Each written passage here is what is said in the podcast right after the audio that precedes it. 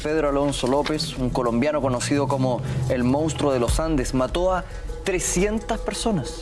Es el más grande asesino en serie de la historia de la humanidad, al menos del último tiempo.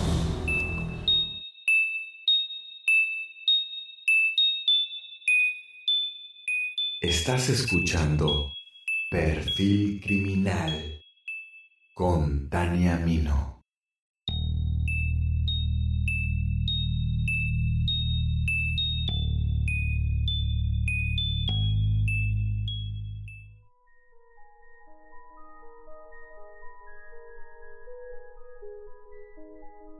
¿Cuántas veces hemos escuchado que la crianza efectiva funciona con mano dura?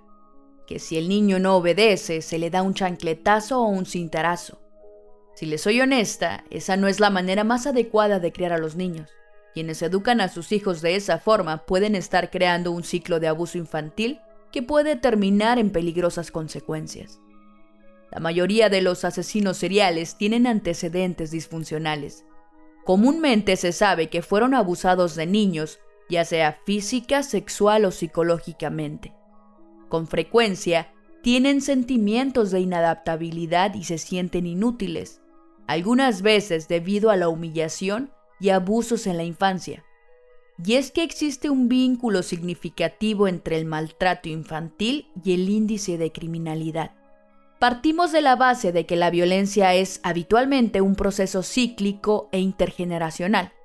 Por tanto, un niño que crece en un entorno hostil en el que observa conductas violentas por parte de figuras referentes como lo son sus padres, normaliza dichas conductas y muy probablemente, no en todos los casos, en un futuro próximo o lejano, terminará por reproducir esos comportamientos agresivos. Con esto no quiero decir que todos los niños maltratados se conviertan en asesinos o abusadores. Sin embargo, históricamente la relación entre los asesinos en serie y el abuso infantil ha captado la atención de los investigadores, medios de comunicación y el público en general. Tan solo en México, la mayoría de los casos de asesinos seriales están relacionados a maltratos y abusos durante su infancia la Mataviejitas, el monstruo de Ecatepec, el caníbal de la Guerrero, etc. Y reitero, no todos los niños abusados se convierten en asesinos en serie y no todos los asesinos en serie son víctimas de abuso infantil. Pero en muchos casos los problemas de los criminales comienzan en la niñez.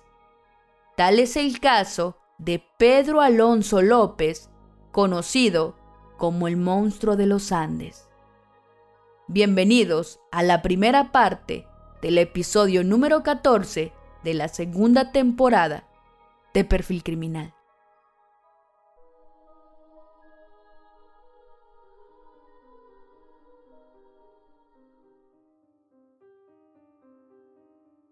Nos trasladamos a Santa Isabel, un municipio del Tolima en Colombia Corría el año 1949 durante el periodo de la violencia, uno de los periodos más conflictivos de la historia colombiana, con una suma de muchas y variadas violencias, políticas, sociales, económicas y religiosas. Distintos lugares estuvieron envueltos en una confrontación bipartidista que dejó cerca de 200.000 muertos. Entre las zonas más afectadas por esta guerra estuvo el Tolima, siendo escenario de un sinfín de masacres.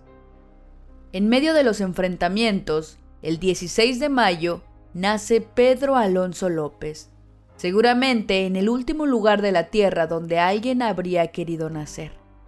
El séptimo de tres hermanos, quien nunca tuvo una infancia feliz. Pedro creció sin su padre. Su niñez se desarrolló en un ambiente familiar violento.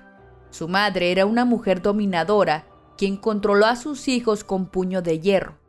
Los maltrataba y agredía físicamente de una forma cruel y despiadada. Pedro Alonso fue un chino que vive acá en la, en la vecindad, acá con la mamá. Pero ese muchacho fue muy sufrido.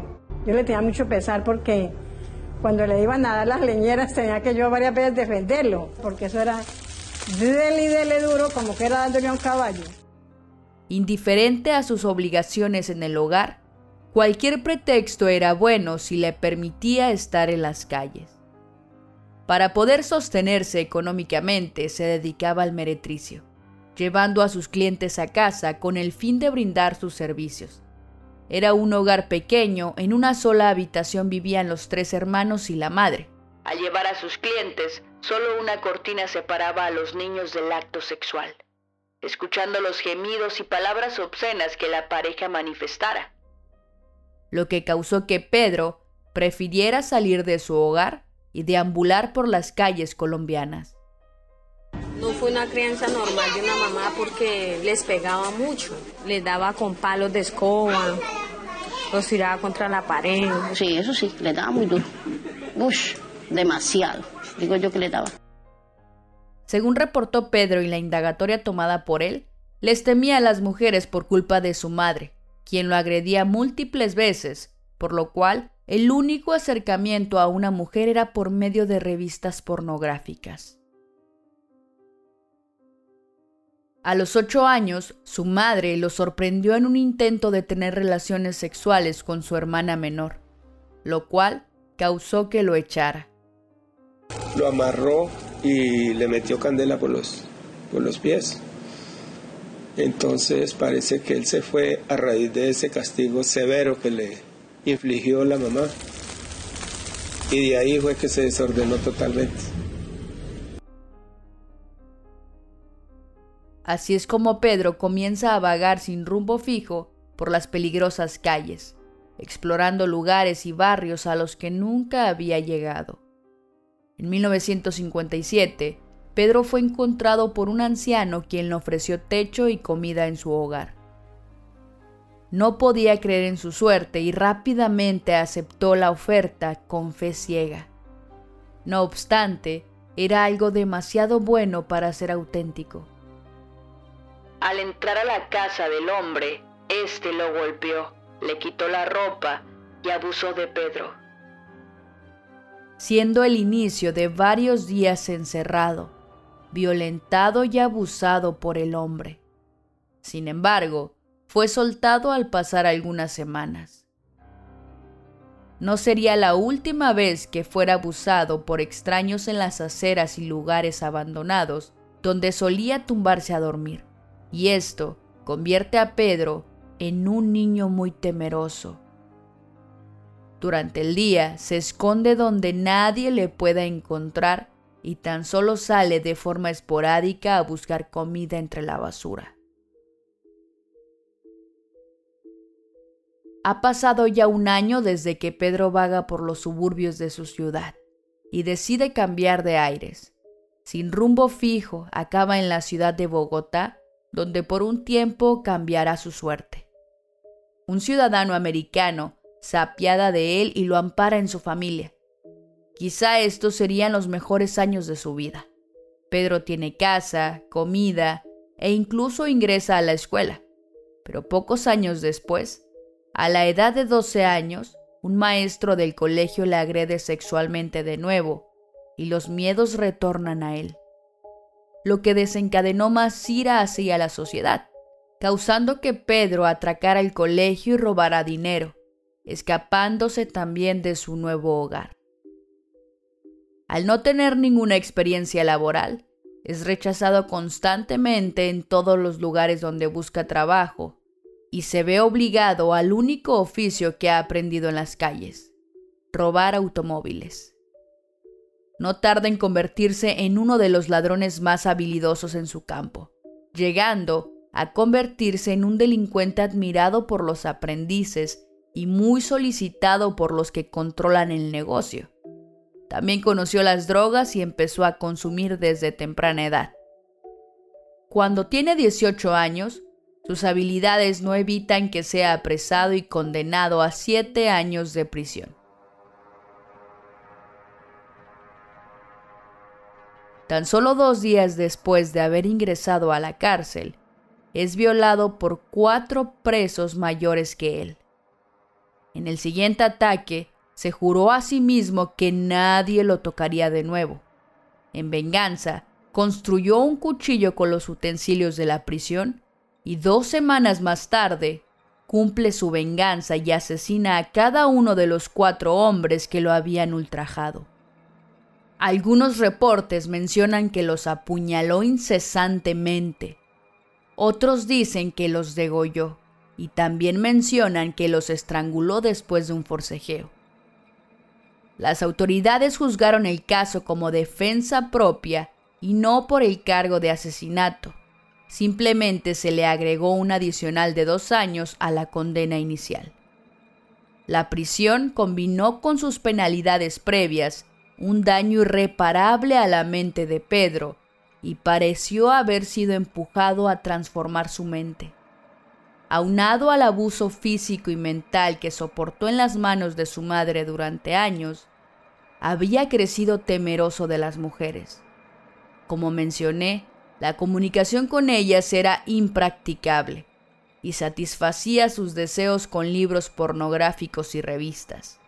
En su mente, su madre tenía la culpa de todo el sufrimiento de su vida y del dolor que habitaba en su corazón. Sale de prisión en 1978 y entonces un rencor que envolvía a Pedro emergió de él para convertirse en la pesadilla de un sinfín de inocentes víctimas. Al salir, comenzó a vagar por el sur de las calles de Bogotá, llegando a la cascada El Salto del Tequendama, ubicada a las afueras de la ciudad. En ese lugar se encontró con una niña de tan solo 10 años y controlado por un oscuro impulso, la atacó violentamente, la golpeó y la ultrajó.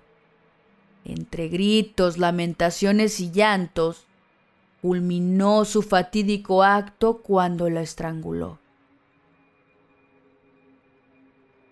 Es así como nace el monstruo de los Andes, y desde ese momento comenzaría una historia cruel y sangrienta con la primera de más de 300 víctimas de entre 7 y 13 años que se le atribuyen.